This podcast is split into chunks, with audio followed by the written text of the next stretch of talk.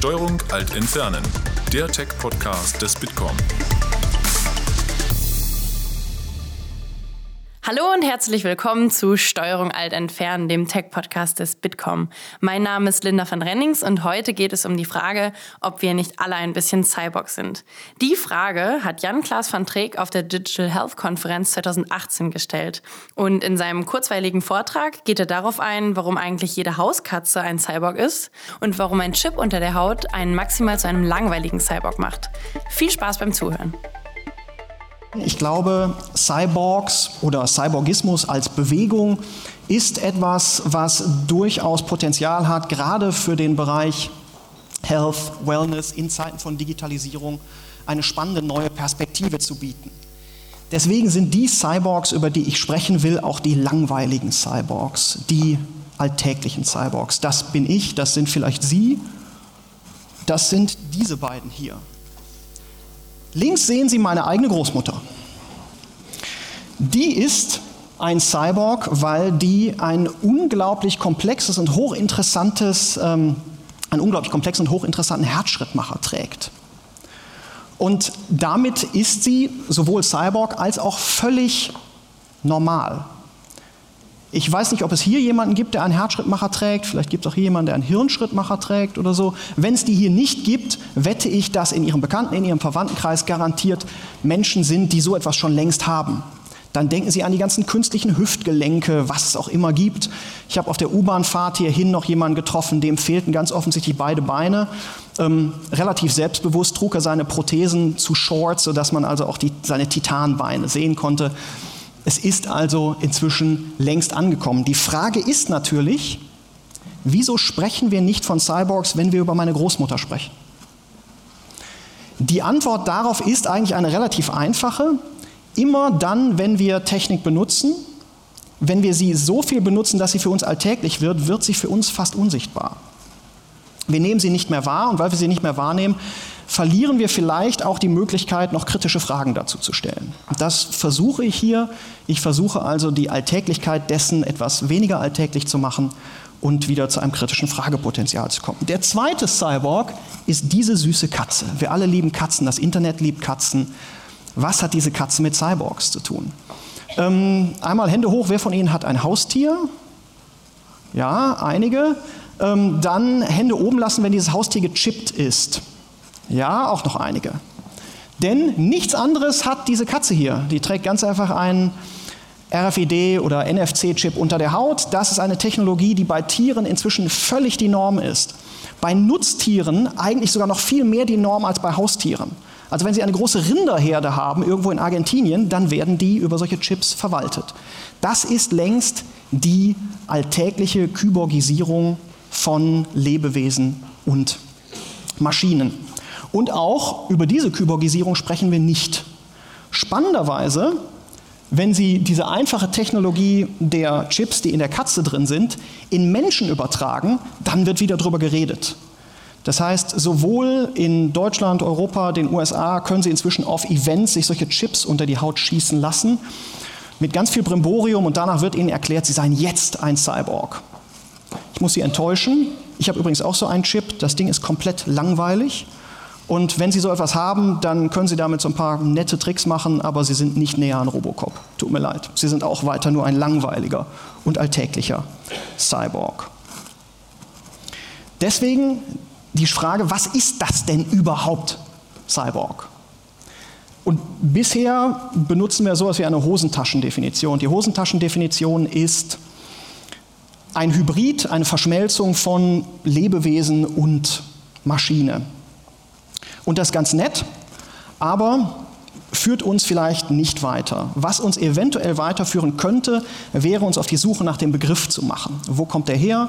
Wo geht er hin? Wie hat er sich entwickelt? Um dann eventuell zu sehen, dass in diesem Begriff noch viel spannendes Potenzial drinsteckt, das wir nicht heben, wenn wir ganz einfach immer nur über Robocop reden. Der Begriff Cyborg stammt aus dem Jahr 1960 und die Autoren sind beide Ingenieure. Und das sind Ingenieure im Umkreis der NASA. Und damit sind auch schon die beiden wichtigen Eckpunkte genannt, nämlich einmal 1960 und NASA. Das heißt also das Zeitalter der Begeisterung für die Weltraumfahrt. Und das Spannende an dieser Begeisterung für die Weltraumfahrt ist, dass man sich angesichts der Weltraumfahrt zum ersten Mal, so glaubt man, Gedanken darüber machen muss, was passiert mit Menschen in anderen Umwelten. Sie wissen alle, der Weltraum ist eine sehr lebensfeindliche Umwelt. Es gibt also ein Vakuum, kosmische Strahlen, es ist unglaublich kalt. Das heißt, der Mensch überlebt ungeschützt im Weltraum eigentlich nur wenige Sekunden. Die Lösung für dieses Umweltproblem ist es natürlich, die Umwelt des Menschen mit in den Weltraum zu nehmen. Also zum Beispiel eine Raumstation, die also sozusagen die übliche Umwelt des Menschen in die feindliche Umwelt mittransportiert oder einen Raumanzug und so, und das kennen Sie. Und das ist alles ganz gut und schön. Aber das, was die beiden gemacht haben, war sehr viel radikaler. Die haben nämlich darüber nachgedacht, nicht die Umwelt des Menschen mit in die feindliche Umwelt zu bringen, sondern ganz einfach radikal den Körper des Menschen so aufzurüsten, dass er in der feindlichen Umwelt ganz einfach überleben kann. Und so haben sie den Cyborg geboren, den kybernetischen Organismus. Es geht also hier um selbstregulierende Anpassungen an Umwelten. Und die Frage ist, haben wir das nicht eigentlich schon immer als Menschen gemacht? Wir sind ja super darin, uns an andere Umwelten anzupassen. Das heißt also, wenn ich von der Wüste in die Arktis wechsle, dann mache ich das natürlich unter anderem, indem ich mich besser anziehe. Also schlichtweg die Erfindung von Kleidung ermöglicht mir, mich unglaublich vielen Umwelten anzupassen. Ernährung ist eine unglaubliche Anpassung an die Umwelt. In unterschiedlichen Umwelten muss ich anders essen. Das heißt, das ist vielleicht das, was der Mensch schon immer gemacht hat. Das Spannende ist nur, dass angesichts einer radikal neuen Umwelt, also dem Weltraum, man zum ersten Mal über diese Umwelthaftigkeit wieder neu nachgedacht hat.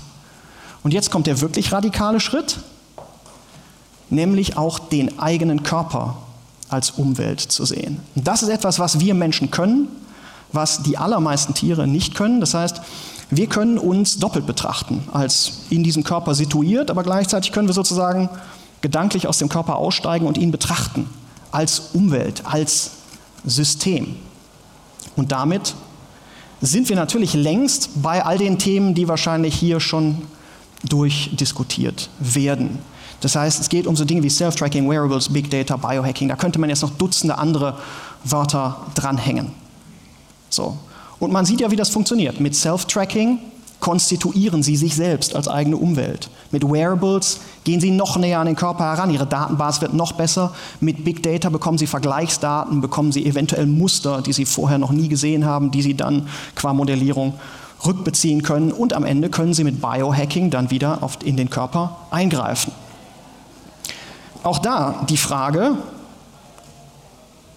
haben wir das so nicht schon immer gemacht? Jein, in Teilen. Gutes Beispiel, Sie werden es alle kennen.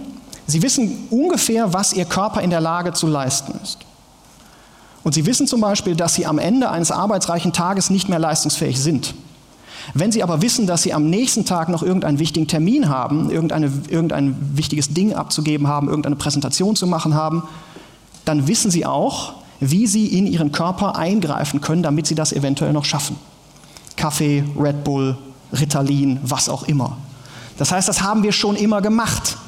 Aber die technischen Möglichkeiten sind jetzt ganz andere. Und diese ganz anderen Möglichkeiten führen auch zu Eskalationen. Und damit schließe ich das jetzt, denn wirklich viel Zeit habe ich nicht mehr. Ich habe das noch. Die spannende Frage ist, ob wir durch permanente technische Anpassung an Umwelten nicht inzwischen längst eine neue Umwelt geschaffen haben. Eine Umwelt, die dann sozusagen rein technisch ist. Das heißt, vor unsere Umwelten sind längst Ebenen von Technizität getreten. Und inzwischen gehen wir nicht nur mit den Umwelten um, sondern wir gehen auch mit dieser technischen Umwelt um. Und wir müssen mit dieser technischen Umwelt umgehen. Und das finde ich ist eigentlich die spannendste Frage, wenn man sich zum Beispiel eine Health App anschaut. Also nicht nur die Frage, wie hilft mir das besser mit meiner Umwelt klarzukommen, sondern auch, was macht diese Health App als neue Umwelt dann wieder mit mir? Und wie kann ich damit umgehen? Und als jemand, der sich damit beschäftigt, kann ich Ihnen sagen, Die einzige Möglichkeit, die wir haben, um damit umzugehen, ist leider wieder Technik. Und zwar Technik im weitesten Sinne, nämlich auch Technik im Sinne von Körpertechniken, Kulturtechniken. Also in dem Moment, wo Sie eine neue App entwickeln, wo Sie in Ihre Big Data-Mengen schauen, fragen Sie sich vielleicht, was macht das mit uns und was macht das mit mir als Umwelt. Danke.